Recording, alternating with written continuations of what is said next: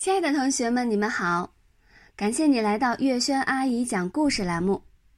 今天我们继续来讲《四个调皮蛋》第十二集：豪华气派的厕所。如雨后春笋，这个城市突然间冒出许多豪华气派的厕所来。这些厕所都是仿古建筑，屋顶是琉璃瓦盖的，屋檐是夸张的飞檐，窗和梁都是雕花的。每天马小跳上学放学，都要经过一个街心花园，在街心花园旁也出现了一座豪华气派的仿古厕所。自从马小跳他们几个发现了这座厕所，就一直想进去看看。他们啊，对所有的新生事物都有强烈的好奇心。有什么看头呀？唐飞不以为然，他经常跟着他当董事长的爸爸，在五星级酒店进进出出，什么样的厕所没见过？还不是一个尿尿的地方，在这种地方尿尿会不会尿不出来？马小跳啊，一定要进去试试，看能不能尿出来。漂亮的厕所还有一道很古典的圆门，门边放着一张办公桌，一张办公椅。嘿，这里还有人办公。马小跳一边说一边往里走，呃，站住！不知从什么地方冒出一个胖女人来，一堵墙似的横在马小跳的面前。马小跳说：“呃，我要进男厕所，又不进女厕所，你拦住我干什么？进男厕所也要买票。”胖女人指指圆门边的一个小木牌，看清楚没有？一人五毛，你们四个人，一共两元钱。我们不尿尿尿，只进去看啊看看。胖女人白了张达一眼，不尿尿，进去看什么？不尿只看也要钱。唐飞最喜欢讨价还价。对，不管尿不尿，进去就要给钱。能能不能打个折？五折。唐飞见胖女人毫不动摇的样子，只好往上加，六折，七折，行不行啊？不能再加了。你们这帮小孩子真难缠。胖女人像轰一群小鸡一样，快走快走，没钱别在这里捣乱。谁说我们没钱？马小跳把一把两个一元的硬币，啪的一声拍在那张办公桌上。胖女人见了钱就不吭声了，她像模像的。坐在那张办公桌前办起工来。他撩开外衣，拉出一串钥匙，掏出一把来，开了办公桌的抽屉，把桌上的两枚硬币呢收进抽屉里，再撕给马小跳四张票。走进去，马小跳慷慨激昂的一挥手：“我今天我请客。”四个人迈着大步向里走。回来！胖女人又一声吼。四个人异口同声的向胖女人吼：“我们给了钱的。”走错了，那是女厕所。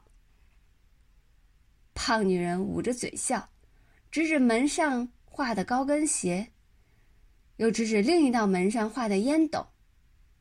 那才是男厕所。四个人的脸上都有些下不来。毛超脑袋瓜最灵，他先发制人：“为什么男厕所不写男厕所，要画个烟斗？烟斗代表男人，高跟鞋代表我们女人。胖女人抬起她的一只脚，她脚上穿着一双高跟鞋，表示高跟鞋能代表她。凭什么说烟斗能代表我们男人？我们又不抽烟。胖女人又笑起来，哟，这么点点大的孩子也说自己是男人。那你说我们是什么人？四个男人不依不饶，硬要胖女人说清楚。胖女人说不过他们，像轰一群小鸡一样，把他们往男厕所里轰。哎，进去尿，进去尿。厕所里非常宽敞，比唐飞他们家的大客厅还要大，不仅不臭，还有香味儿。一点一点的飘进鼻子里。马小跳侦查了一会儿，发现洗手池下边燃着一个熏香炉，那阵阵的香味儿啊，就是从那儿飘出来的。厕所里除了有暗香流动，还有柔和的灯光在流动。马小跳找了半天，也没找到灯在哪里。奇怪了，没有灯却有灯光。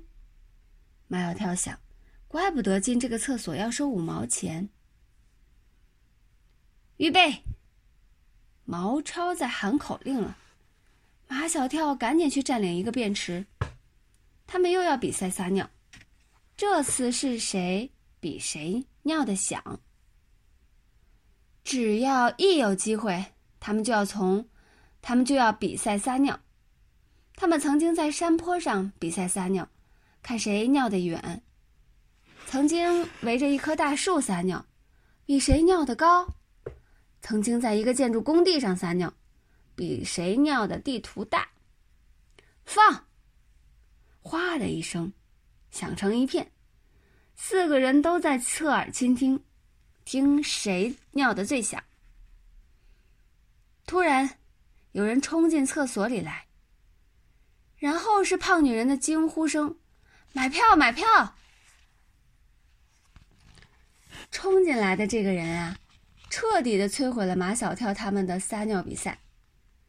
他在厕所中央原地踏步，脸涨得通红，像喝醉了酒，头发也有一些散乱了。我的拉链拉不开了，我我憋不住了。这个十分魁梧的大男人被尿憋急了，比那些可怜的人还要可怜。我有小剪刀。马小跳从书包里掏出一把小剪刀来，剪开你的裤子好不好？剪剪剪！魁梧男人呲牙咧嘴，连声喊剪，咔嚓咔嚓，在拉链那里剪了一个洞。魁梧男人一把推开他们，奋不顾顾身的。冲向便池，就在这时，一个牛皮纸袋儿从他身上掉下来，可是谁也没有发现。哗！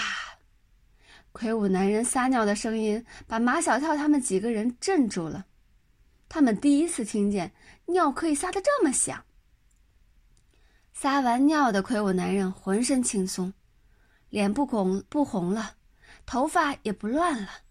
用笔挺的西装遮住裤子拉链门上的那个洞破洞，摇身一变，变成了风度翩翩的老帅哥，昂首阔步了走出了厕所。他丢东西啦！毛超最先发现掉在地上那个牛皮纸信封，他拾起来，沉甸甸的，信封没有封口，抽出里面的东西一看。是一张软盘。马小跳带头冲出厕所。站住！等一等。魁梧男人快步如飞，上了上了一辆停在路边的奔驰轿车。